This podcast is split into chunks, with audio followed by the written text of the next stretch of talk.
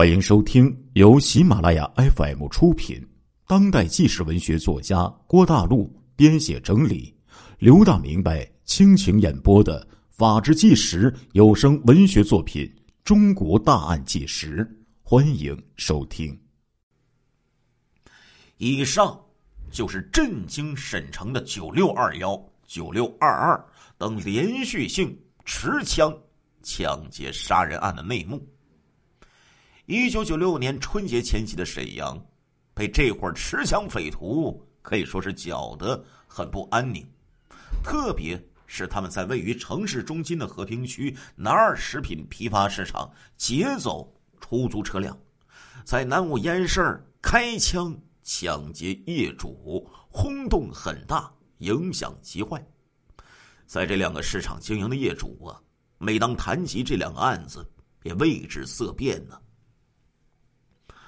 然而，这伙匪徒啊，根本呢就没有停下自己的这样的罪恶的旅程。他们接连几次作案受挫，越发感到饥渴，像一只只饥肠辘辘而又追赶猎物多次失败的野兽，继续寻觅窥视着新的抢劫目标。需要说明一点的是，以孙德林和汪家里为代表。这伙匪徒在谋划和实施抢劫行动的问题上存在着路线的分歧。这里呢，有必要说一说孙德林这个人。今天作为杀人恶魔的孙德林，当年也曾经有过革命理想啊。作为一名军人，然而呢，他小时候所作所为却像是一个国民党兵，调皮捣蛋、寻衅闹事、打同学、骂老师。往男同学椅子上抹油漆，把女同学的辫子系在椅背上，在人们的眼中啊，他是一个十足的淘气包。文化大革命开始之后，学生不上课了，盛行造反、打砸抢。身高体壮、桀骜不驯的孙德林打架斗殴，劣迹不断。十八岁的时候就被判处劳教，有了污点。孙德林曾经。有过悔过自新的努力，他到沈铁分局铁路大修段工作之后，拼命的干活，从一名普通工人提升为班长、工长、队长。由于表现不错，领导想培养他入党，可是从青年点调来档案一看，他的材料和别人的不一样，有厚厚的三大本儿，上面写的全是不光彩的记录。于是这件事儿。便没有再被提起。孙德林心灰意冷，沮丧的心绪又降到了谷底。他想，既然政治上干不上去，那就从经济上搞吧。一九八六年呢，孙德林呢就办了停薪留职，到沈阳火车站东货场开四马力空空空拉角。那时候啊，蹬倒骑驴的挺多的。开他这种冒烟的噔噔噔的玩意，自有一种鹤立鸡群的优越感呢。不幸的是呢，在货场拉脚期间，孙德林的心理上发生了倾斜。他的家呀是个大家庭，兄弟姐妹很多，生活很困难。从小到大住的是低矮破旧的平房，后来住的是汉楼，他为此感到愤愤不平，要靠迅速致富的方法。来改变，于是就迷恋上了赌博。一开始呢是玩扑克，后来呢用扑克牌玩牌九，输赢大的时候啊，那都是一两千块钱呢。再后来呢，他又发展到了去游戏厅拍老虎机，前后输进去二三十万元呢。汪家人好嫖，他涉赌，各有所好。赌博是使他走上犯罪道路的一大诱因。随着市场经济的发展呢，东货场的运输工具也在发生着变化。他那个四马力的空空空就被淘汰了，又开上了维世博的三轮货车。部件坏了，机器旧了，他就把别人同样厂牌的这个机器部件给偷卸下来，安到自己的车上。最糟糕的是，在东货场啊。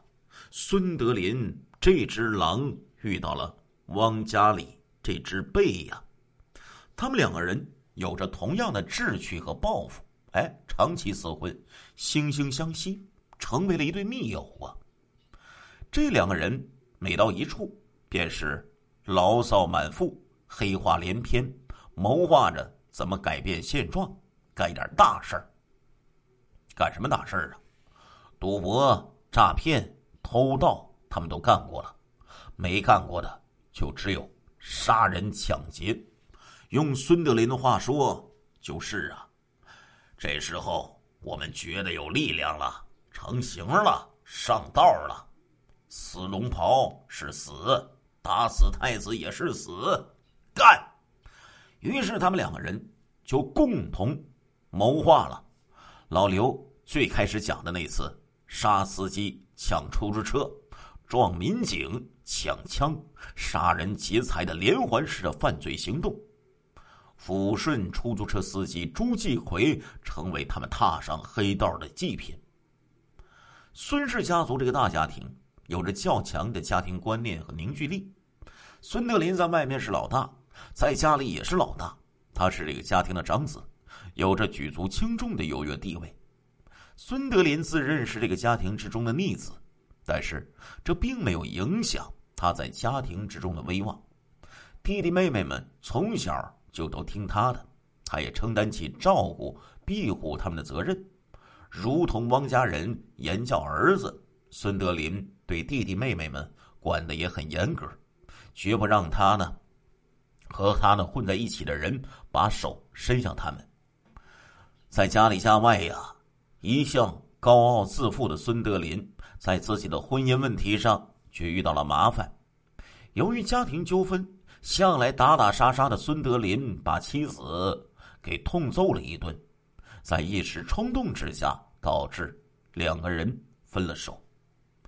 孙德林其实打心眼里看不起汪家人，他从来不找小姐，他也不赞成汪家里没有帖子，他依然恋恋着被自己打跑的妻子呀。也是巧了，他开这个饭店呢，和妻子开的饭店仅有不远的一段距离。那个越来越懂事的孩子呀，就在他们之间呢，是跑来跑去呀，给他们二人呢当起了红娘。妻子那边什么重活他就过去帮上一把，一来二去，感情啊又升温了。两个人呢是尽释前嫌，破镜重圆了。孙德林呢本应该呀在抚平了家庭创伤之后安心的工作，上敬父母，下服手足，爱妻教子，尽享天伦之乐。怎奈呀他是财迷心窍，选择了。另一条道路，杀人抢劫，无恶不作，一发而不可收啊！成为了人类的渣子，社会的败类。他还把本来不错的三弟孙德松拉进了犯罪团伙，成为了他的殉葬品。孙德林自诩他这个人还是善良的，有恻隐之心的。他主张在抢劫之中尽量不杀人，除非万不得已。为此呢，他认为可以想一些办法，比如尽量的搞好化妆啊，这个要早一点化妆，晚一点行动，哎，设计好种种的这种环节。如果不弄个脸熟，就可以不杀人，也减少自己的风险。最完美的一次就是那一次抢劫运钞取款车，把人给镇住，不费一弹，不杀一人。大功告成。孙德林认为，汪家里在避免作案、杀人方面想的不多，他的风格是不择手段，必要时就开枪，来一个干净利索。有一段啊，他们盯住了一个在铁西区家具城经商的业主，为此呢，谋划了好几次，在研究什么时候干、怎么干的问题的时候，孙德林和汪家里的意见呢？就产生了分歧，意见不一，最后还闹崩了。孙德林主张选一个下雨天，在确实那个业主家里有钱的情况下再去动手。可是汪家里顾不了那么多，他认为踩点儿啊已经很久了，不能再犹豫了，去干就是了。两个人为此啊争论的是面红耳赤。汪家里见到孙德林固执的坚持自己的意见，便对汪家人说：“他要是不去，咱们去。”过不久，在没有孙德林参加的情况下，汪家哥俩啊就干了那个案子。另一个分析是呢，孙德林认为，一种抢劫方法只能采用一次，不能反复常用。汪家里对这一点呢，则没做过多的考虑。他们曾经多次策划抢劫铁西区某几个工厂的工资款，由于种种原因呢，没有干成。在实施之中，汪家里总是急着搞车，提出啊常去看看。这一次没干成，下次再干。而这正是孙德林所忌讳的。他认为这么干死人太多，代价太大了。这样看来，九六二一、九六二二。等案件的发生，他们连杀两人，伤两人，却仅仅抢了二百块钱，就是汪家里的路线占了上风的产物啊！也正如刑警支队队长于灵顺一针见血指出的那样，犯罪分子给人的印象啊，就像一只没头苍蝇似的乱撞。一段时间，他们预谋抢劫铁西区的一家银行。孙德林一向主张干大的，抢银行的方案呢，就是由他提出来的。他和孙德松开汽车部件商店的时候，经常跑银行，自认为呀，对那家银行的情况是了如指掌。他主张几个人冲进去，用枪把人给镇住，一枪不发就可以抢到六七十万。为了实施这个计划。孙德林精心绘制了银行的方位图和内部的平面图，让同伙到银行营业大厅观察地形地物。有一天呢，他把全部的人马都拉到了双喜菜地，按照银行营业大厅的实际面积啊，在地上画了平面图，然后几个人呢开始演练站位。这次演练呢非常成功，孙德林是充满了信心。然而，他冥思苦想、精心谋划这个方案，却被汪家里给推翻了。汪家里呀，列举了许许多多的理由，否决了孙德林的杰作。他质问孙德林：“你知道银行哪个人脚下没有报警信号踏板？”哎，这样一说呀，王文旭也退缩了。汪家人呢，是个骑墙派，两头倒。他的态度就是呢，你们要干我就去，不干就拉倒。于是啊，四个人就形成了一票赞成，两票反对，一票弃权。孙德林就成了少数派，只好悻悻作罢，使这次银行抢劫的行动啊就流产了。孙德林由此就感到自己是人单势孤。这也是他后来把亲弟弟孙德松拉进团伙的一个重要原因。他想以此与汪家哥俩抗衡啊。郁郁不得志的孙德林不甘冷落，另寻目标，到位于铁西区兴工北街路段的第一饲料厂去踩点这一次，他是吸取了教训。起初呢，他没把这个想法对汪家里说。只是告诉了汪家人，有时候呢和他一起去踩点，这样啊可以拉过这个老家伙，对付汪家里。他只待汪家里这只没头苍蝇频频失败，撞个一鼻子灰之后，再来找他重新听他的指挥。话说，一九九六年三月八号早上八点钟，刘明志骑车来到了第一饲料厂。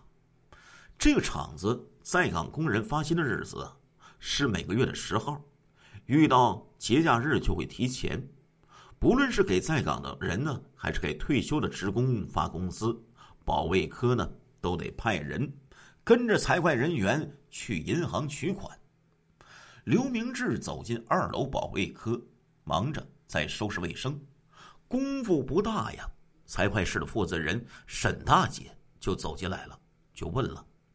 今天开工资，你们保卫科谁去呀？我去。刘明志爽快的答应了一声。沈大姐呢，又通知了财会室的王璐和冯娇。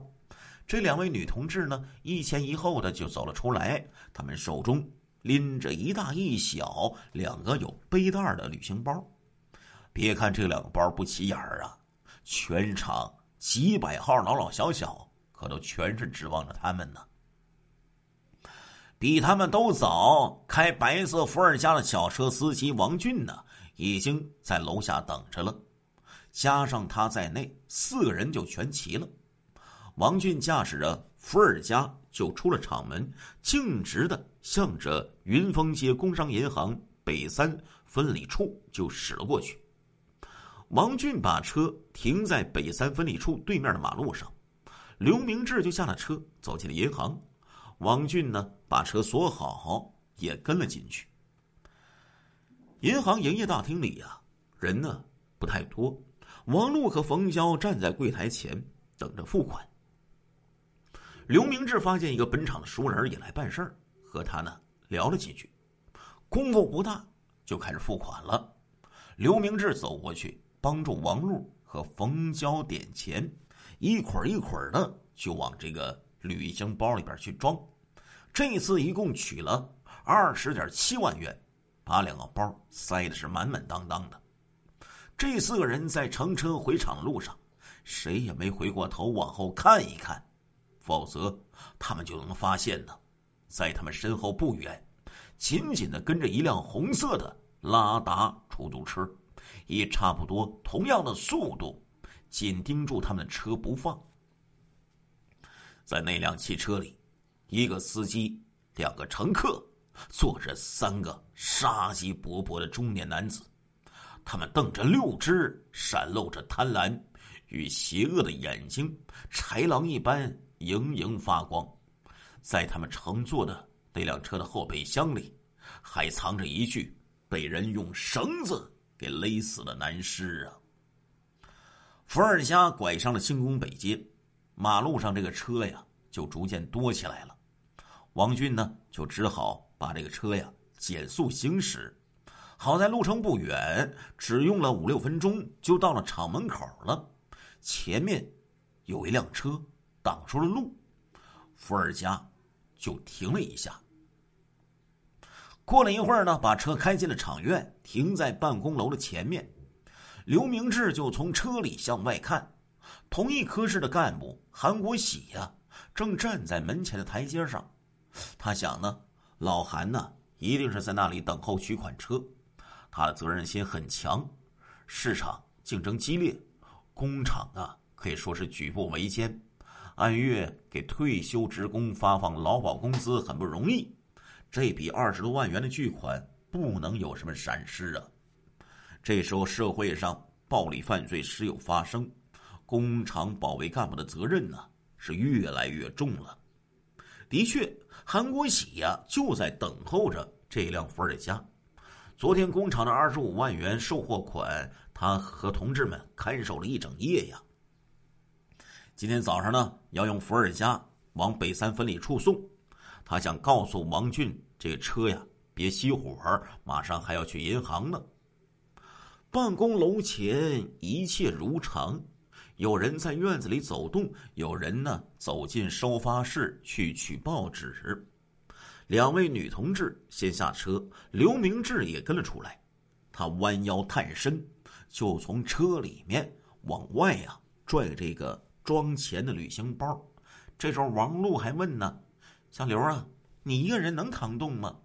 刘明志一笑说：“要是把这些钱都给我，再多我也能扛得动啊。得了，咱们一起拎吧。”哎，两个人一边说笑啊，一边拎着装工资款的旅行包就往楼门口走了过去。就在这时，一个男子突然冲到他们的身边，厉声说道：“别动，把钱放下！”刘王二人一看，顿时一愣，转过身一看，都惊愕的呆住了，仿佛是从天而降。在他们面前站着一个身材较高、面戴口罩、头戴黑色的大舌的长舌的一个棒球帽，身穿蓝色工作服大褂中年男子。由于这个帽石压得很低，这口罩遮住了大半张脸，看不清楚这个男人的相貌。只是在长舌帽和这个大口罩之间，那条有缝隙的这个地方当中，露出两只凶恶的眼睛。在他手中握着一支手枪。这个匪徒趁刘王二人一愣的瞬间，伸出左手就去拽这个装钱的旅行包。事发突然，时间短暂呢，但是刘明志迅速的就做出了反应。这是匪徒抢劫呀！好一个小刘啊！紧紧拽过装钱的旅行包，转身就往门口跑。